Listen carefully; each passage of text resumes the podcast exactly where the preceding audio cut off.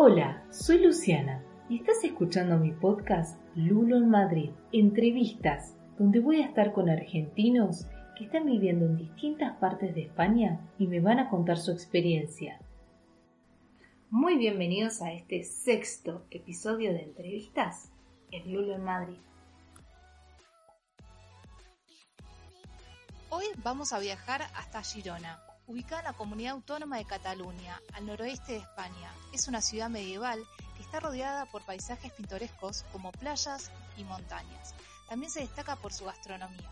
Allí me está esperando Caro, quien es más conocida en su Instagram como mi consultorio viajero. Hola Caro, ¿cómo estás? Hola Lulo, ¿cómo estás? Muchísimas gracias por invitarme. No, muchas gracias a vos por haber aceptado. Me encanta tenerte acá en esta sección de, entrevistas en Lulo en Madrid.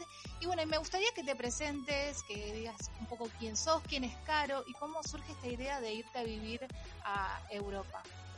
Mira, sí, eh, me llamo Carolina, tengo 36 años, eh, recién cumplidos, el 8 de marzo. Eh, la idea de irme a Europa, yo diría que ya es desde chiquita.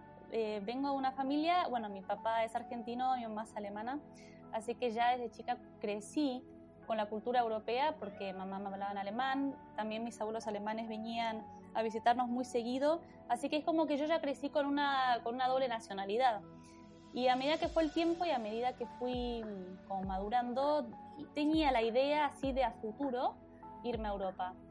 Em, y bueno, tal es así que hice mi carrera de grado de licenciatura en turismo en Buenos Aires y me sentía cada vez más cerca de irme y mi idea era irme a España porque me sentía como más cercana con la cultura y fue así que después de un par de años ¿no? de terminar mi carrera de turismo, bueno, empecé a buscar trabajo eh, en mi área pero me sentía que estaba un poco lejos aún, porque lo veía que desde Argentina necesitaba dar un paso más allá para llegar a Europa. Y es por eso que, bueno, tomé la idea de buscar diferentes másters en Europa. Bien. ¿Y cómo empezaron esos planes para irte a vivir al exterior? Ese paso a paso antes de emigrar, todos los trámites que tuviste que hacer, realizar ahí en Buenos Aires sobre todo. Sí, primero hice una lista eh, quería tener como varias, bueno, oportunidades y alternativas. Hice una lista como de ocho maestrías y no me focalicé en un país, sino que estaba abierto a toda Europa. Eh, sabía, bueno, como yo tengo pasaporte alemán, o sea, tengo varias ventajas gracias a eso. Eh, sabía que la educación en Escandinavia era gratuita y entonces empecé a postularme en, en másters en Escandinavia, o sea, en Noruega, en Suecia y en Dinamarca. Y también a, su vez, buscando por internet, conocí un máster, que es un máster itinerante, que es el programa Erasmus Mundus. Y ese era el que más me interesaba, pero es el que veía más competitivo, porque había muchos estudiantes que querían, digamos, obtener una plaza, ¿no? Y sabía que como última opción, si no, si no me admitían en ese máster, de alguna forma iba a terminar estudiando en España porque veía posibilidades de, un posgrado de un año y no simplemente de dos. Así que de mm, alguna forma tenía como una prioridad en Escandinavia y si no se me daba, bueno, eh, terminar en España donde sabía que a futuro para instalarme a vivir me iba a sentir más cómoda. Bien, ¿y cuánto tiempo te llevó prepararte? Más o menos un año, meses hasta que tomaste la decisión y, viajaste. Sí, yo te diría que, a ver, hasta que viajé, yo diría que casi un año, un año o un poquito más. Empecé a fondo investigando todos los días, pero a fondo, hasta que descubrí, bueno, las maestrías que más me gustaban relacionadas al turismo, ah, y al turismo y la administración, y a la gestión más bien del turismo. Y entonces eh, lo que se basaba simplemente era empezar a escribir cartas de motivación, adaptar mi currículum, bueno, contando un poco, digamos, mi historia para venderme mejor, ¿no? A esas universidades. Y mm, también a su vez, eh, bueno, tenía que realizar un examen de inglés, un examen internacional, porque, o sea, todas las maestrías eran en inglés, eran programas internacionales, con lo cual pedían un nivel de inglés específico y tenías que presentar el, bueno, lo que vendría a ser el certificado de ese examen internacional. Así que eh, también a su vez tuve que mandar a traducir el título académico, el analítico de notas, Y todo ese proceso me ha llevado como seis meses únicamente para lo que vendría a ser juntar la documentación, rendir el examen, traducir los títulos y digamos que los otros seis meses eran más bien de preparación de saber a dónde orientarme, digamos cuál hacer una lista de los másters que me interesaban, los países y, establecer como un orden de prioridad, ¿no? Para a la hora de, de, de escoger o de elegir un programa de máster. Bien, ¿y cómo tomó la noticia tu familia que te ibas a dejar, que ibas a dejar tu tierra para emprender terrible aventura, no? Sí, la verdad que fue un shock y yo tampoco me lo esperaba porque a veces lo que sucede es cuando uno planifica las cosas en la teoría, bueno, en mi caso yo soy de Buenos Aires, ¿no? Y estaba sentada ahí delante de la computadora viendo, bueno, todas las cosas que uno lee de las experiencias de otras personas, también videos de YouTube de estudiantes. Uno, como que se hace una idea, pero lo ve lejano a que eso se pueda concretar. Entonces, bueno, uno un poco por de forma automática empieza a ejecutar las cosas y no puede a veces eh, uno puede a veces creer que eso no se va a lograr o que eso no va a ser de uno. Es que simplemente uno lo idealiza. Y entonces no lo veía digamos eh, que quizás se me diera. Era simplemente tirar currículums y cartas de presentación y me acuerdo muy bien que la fecha del 5 de abril del 2017 eh, me despierto y recibo un mail del director del programa de Erasmus Mundus que me decían que había quedado aceptada. Y había quedado helada, helada, helada, porque era una noticia que, que no creí realmente tener la suerte de quedar admitida. Entonces se lo conté a mamá, o sea, lo primero que hice fue mandar un mensaje de texto y mi mamá me dijo, te vas, Carito, te vas. Yo dije, wow, qué fuerte. O sea, es como que era el primer paso en la práctica de poder llevar a cabo un deseo que tenía desde hace mucho tiempo. Qué importante, ¿no? El apoyo de los familiares en, esos momentos, ¿no? Y mm, la despedida, ¿cómo fue en el aeropuerto? Bueno, del, de abril a agosto, yo me fui un 11 de agosto del 2017 y recibí la noticia un 5 de abril. Así que durante toda esa etapa tuve que yo, digamos, adaptarme, eh, caer a la realidad de que yo me iba de Argentina. En un principio yo no sabía si es que me iba por un tiempo corto, un tiempo largo, a establecerme, a radicarme en Europa, no lo tenía claro y sinceramente quería vivir el día a día. Y también tenía que a su vez, eh, bueno, que mi familia también se acostumbrara a esta nueva vida, a este cambio, a esta nueva decisión, así que fue como una adaptación, tanto para mí como para mi familia, y a su vez fue estar eh, con mis amigas, o sea, con la gente más cercana, aprovechar todo lo que tenía yo todas mis amistades, encontrarme, o sea, el contacto humano, todo eso, aprovecharlo al máximo, porque sabía que eso se me iba a terminar, de, la de, de, un día al otro, al subirme al avión eso se me iba a terminar. Y fue, fue, fue duro, fue dura la despedida, la verdad que ese día, ese 11 de agosto, fue que lo recuerdo muy bien, porque es un día que marcó, digamos, un antes y un después. Fue, fue de, de mucho, de mucho llanto, de mucha emoción, eh, de mucho abrazo y además mi, mi, mis padres no sabían exactamente si mi idea era volver luego dos años del máster, entonces era como también incertidumbre por parte de ellos, pero fue también a su vez para mí como un aliciente para tomar coraje, porque era afrontar algo por primera vez sola, sola, sola, o sea, sin el respaldo de mi familia, sin el respaldo de mis amigos, y era como, bueno, enfrentar digamos, un nuevo, un nuevo desafío completamente sola. Claramente, un gran reto, ¿no? Em, bueno, actualmente estás viviendo en Girona.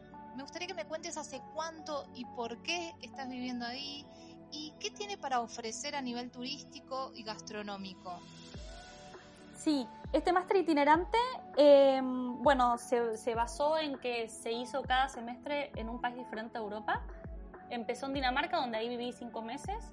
Luego eh, nos mudamos, o sea, digo nos mudamos porque éramos siempre la misma clase, éramos 33 personas de 23 nacionalidades que nos íbamos mudando como, como un rebaño de ovejas y eh, a cada país que formaba parte de este programa. Así que el segundo semestre fue en Eslovenia, bueno, Ljubljana, la capital de Eslovenia, y caí acá a Girona para el tercer semestre. Yo sinceramente Girona no la conocía, tampoco lo había escuchado de nombre por parte de nadie porque es una ciudad como pequeñita. Sí la había escuchado por parte de un muy amigo mío que había estado acá por el día, eh, bueno, cuando estuve de viaje en Barcelona. Y así fue, que llegué para el tercer semestre y entonces, eh, bueno, me quedé. Terminé el tercer semestre, decidí hacer la tesis doctoral acá, una cosa me llevó a la otra. Eh, después también, bueno, conocí a mi actual novio catalán y conseguí trabajo de lo mío y ya hace dos años y medio que estoy viviendo acá. Perfecto. Y vamos, sigamos con este plano académico que me estás contando y quiero que me cuentes cómo aplicaste y de qué se trata el programa Erasmus Mundos y cómo es la experiencia de convivir con otras culturas. Sí, sí, sí, es un programa muy, muy peculiar y muy único, diría yo. Es un programa que está hecho por la Comisión Europea. Eh, de hecho, hay más de 150 programas o sea, que es para todas las ramas de, los de, estudio, o sea, no simplemente en el caso del turismo, sino que está aplicado a medicina, ingeniería, lo que uno quiera, puede encontrar algo relacionado. Y el principal enfoque es el enriquecimiento cultural, o sea, está orientado a personas de todo el mundo.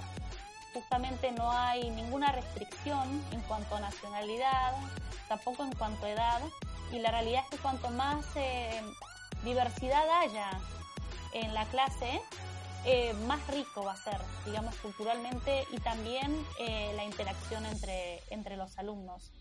Así que en mi clase éramos de 23 nacionalidades, yo era la única de Argentina y de Latinoamérica había otra chica que era de Ecuador. Eh, mayoritariamente eran de Europa, pero también había gente de China, de, mm, de, Corea del Sur, de Tailandia, Filipinas, Taiwán, bueno, de muchas nacionalidades. Em, y bueno, y, lo conocí, o sea, simplemente por googlearlo, no, no hubo otra forma de, conocerlo.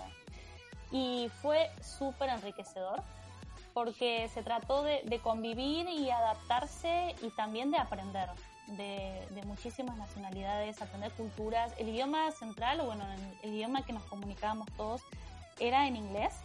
Y éramos como, si te contaba, ¿no? Como un rebaño o sea, íbamos, siempre teníamos a alguien con quien contar, o sea, obviamente que por una cuestión de proximidad cultural a veces se, bueno, se formaban como pequeños grupos internos, ¿no?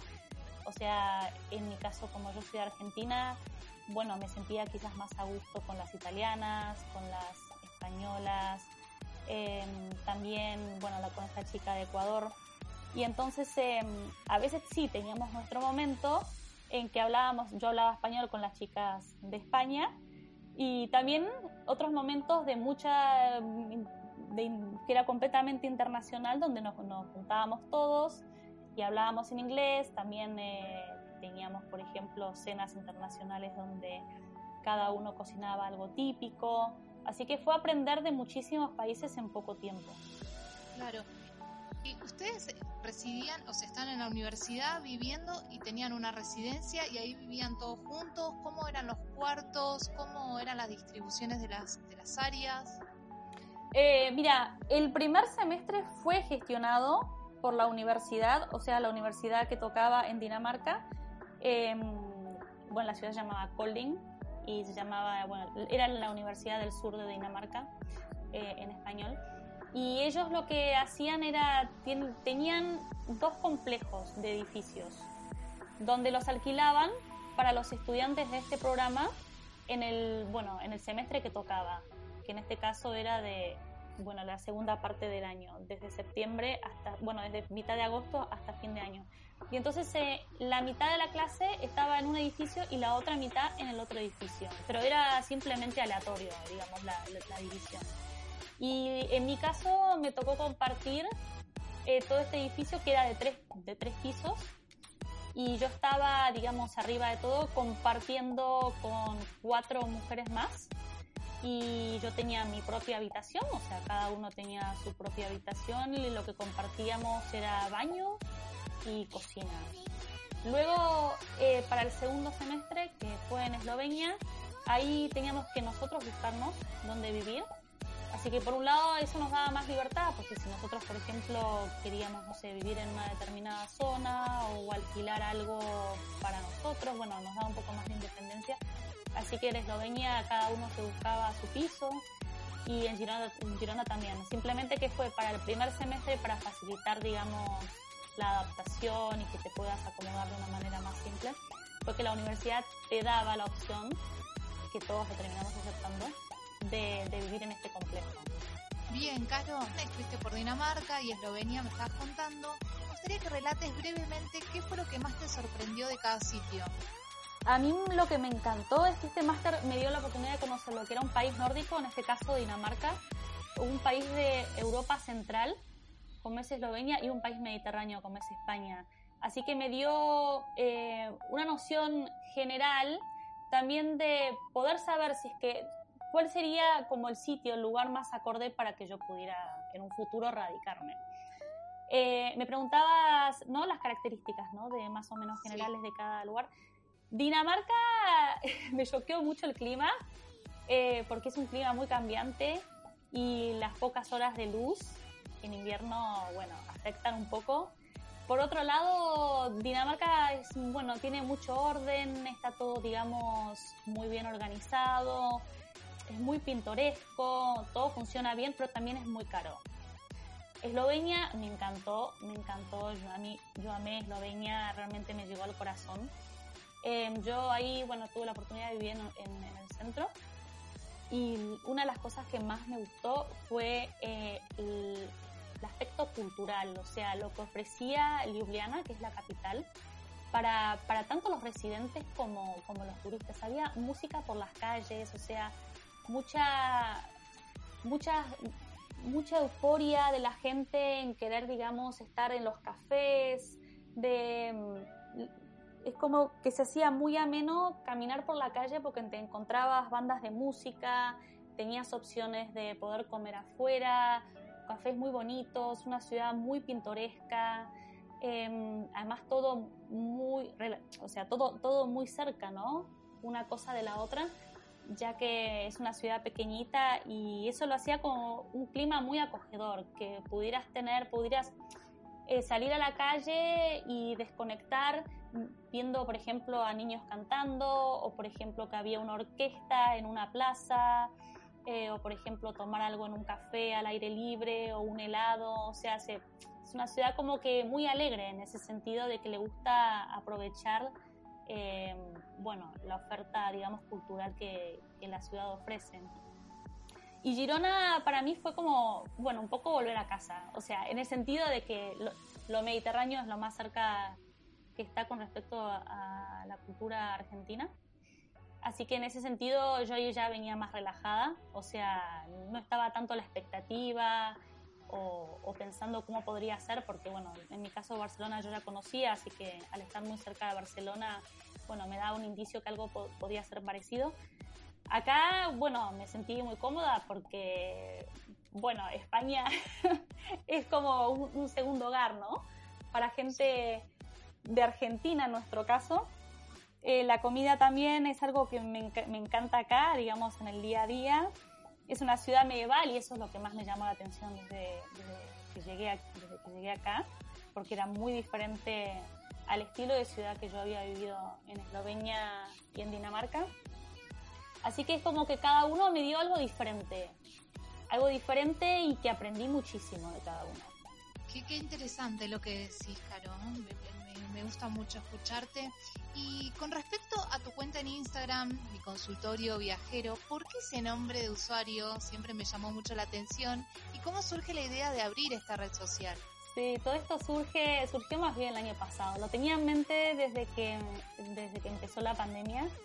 O sea, bueno, como todos estuvimos encerrados, se nos ocurrían cosas diferentes para motivarnos. Pero en un principio yo no quería, no quería generar un shock con mi cuenta porque tampoco quería, no, sentía que estaba en sintonía con la realidad de la pandemia. Entonces dejé pasar bastante tiempo hasta que en octubre de, del 2020, el año pasado, me animé a abrir la cuenta con la idea un poco de compartir mis vivencias em, y dar a conocer este máster y toda la experiencia detrás de este máster que es muy poco conocido en la gente y a su vez eh, contar mi camino de adaptación. Entonces por eso se me ocurrió la, la idea de, de, que la cuenta tuviera el nombre de mi consultorio viajero, porque uno va, por ejemplo, al consultorio que uno vaya, no sé, uno va con una idea, con una incertidumbre o con ganas de, encontrar una respuesta eh, frente a algo. Y entonces mi idea era eso, ¿no? Que la gente se me acercara y me preguntara, digamos, eh, bueno, acerca de mi camino de adaptación, de cómo fue mi experiencia, digamos, como estudiante, porque yo ya estuve del otro lado, o sea, estuve con incertidumbres, con miedos, con ganas de avanzar, de no saber por dónde empezar y me hubiese encantado, digamos, tener a alguien, ¿no? Un nexo del otro lado, que una persona que ya haya pasado por una situación similar, para que yo me pudiera sentir como más cómoda para, para empezar un nuevo camino. Así que ahora que puedo sentirme que estoy como del otro lado por haber tenido ya la experiencia, bueno, una experiencia suficiente, bueno, me gustó, digamos, abrir esta cuenta para, para ayudar a la gente a que se anime a hacer un cambio a toda persona que quiera hacerlo en su vida. Totalmente. Bueno, Caro, como modo de cierre, te quiero hacer últimas dos preguntas. Primero, ¿extrañas Argentina? Y si volverías. Y por último, a todos aquellos que están pensando en emigrar, ¿qué les dirías? Eh, bueno, uno siempre extraña los afectos de Argentina, ¿no? O sea, en mi caso sí extraño los encuentros con mi familia, o sea, las comidas con mamá, con papá, la comida de mamá, la extraño muchísimo. Eh, luego también encontrarme con mis amigas, o sea, creo que ese, los afectos son algo irreemplazables, pero la, la realidad es que no, no, tengo la idea, o sea, no tengo la idea de volver a corto plazo. Eh, siempre pienso que uno nunca tiene que decir nunca, uno siempre tiene que estar abierto a que si las cosas lamentablemente no van por un buen camino, siempre se puede volver y eso no, no está mal. Eso no hay que arrepentirse por eso. En mi caso siempre pienso que, bueno, Dios no lo quiera, pero si me tocara, digamos, alguna enfermedad o algo así grave, me gustaría estar con mi familia. Así que en ese caso sí que lo pensaría. Pero hoy, por suerte, eh, la verdad es que me siento muy contenta acá, he logrado mucho a nivel profesional. Eh, me siento también una persona que ha crecido muchísimo, muchísimo y que en corto, en corto tiempo ha experimentado muchas cosas muy positivas, así que hoy me siento muy feliz acá, me siento muy cómoda acá, así que bueno, mi idea es quedarme acá. Eh, también me preguntaste qué consejos, ¿no? Le doy a la gente. Eh, a la gente le diría que tengan la mente fría pero el corazón cálido. O sea, que tengan el corazón abierto a, mm, si quieren emigrar, ¿no? A, a donde sea, donde estén las posibilidades. Y también que se vayan formados, que se vayan preparados, que se vayan capacitados, porque la realidad es que cuanto uno más sabe de antemano, menos sorpresas va a tener del otro lado y también se van a sentir más seguros de uno mismo. Y también nunca tirar la toalla, pero nunca, nunca, no es fácil, emigrar no es fácil. Eh, a, a, todo lo que los hemos hecho, hemos pasado por diferentes situaciones pero siempre hay que tener la, la, fortaleza de seguir para adelante y nunca perder el objetivo por el cual uno quiso emigrar o que uno quiso irse a vivir al extranjero. Así que siempre recurrir, digamos, a, a la memoria atrás y decir, no, realmente yo quería tener este plan, quería, bueno, eh, aceptar este desafío y eso es lo que te va a dar la fuerza siempre para, para, seguir adelante. Y vivir el día a día, o sea, no proyectar tanto, no estresarse tanto con cómo va a ser, digamos, a mediano plazo, sino como que el día a día te va a ir dando la respuesta de cómo, cómo será tu vida, o sea, paso a paso. Bueno, Caro, primero te quiero agradecer por haber pasado por esta sección de entrevistas, la verdad que fue un placer escucharte. Muchísimas gracias, Lula. Y recordanos tu Instagram para todos aquellos que te quieran seguir. Sí, mi, mi Instagram se llama Mi Consultorio Viajero. Así que ahí me pueden preguntar, me encanta que me pregunten, o sea, me, me da muchísima motivación querer ayudar a la gente. Eh, me siento, digamos, muy cercana a esa gente que, que, me pregunta cosas porque yo ya estuve de ese lado, así que yo encantada de todos aquellos que me quieran preguntar cosas a través de mi, de mi cuenta de Instagram. Bueno, así que ya saben, si tienen alguna duda, mi consultorio viajero. Bueno, muchas gracias, Caro, por haber pasado por Lulo en Madrid de entrevistas. Bueno, muchísimas gracias a vos, Lulo, por invitarme. Esto fue Entrevistas en Lulo en Madrid. Recuerda, me quieren encontrar en Instagram, es arroba Madrid. Muchas gracias.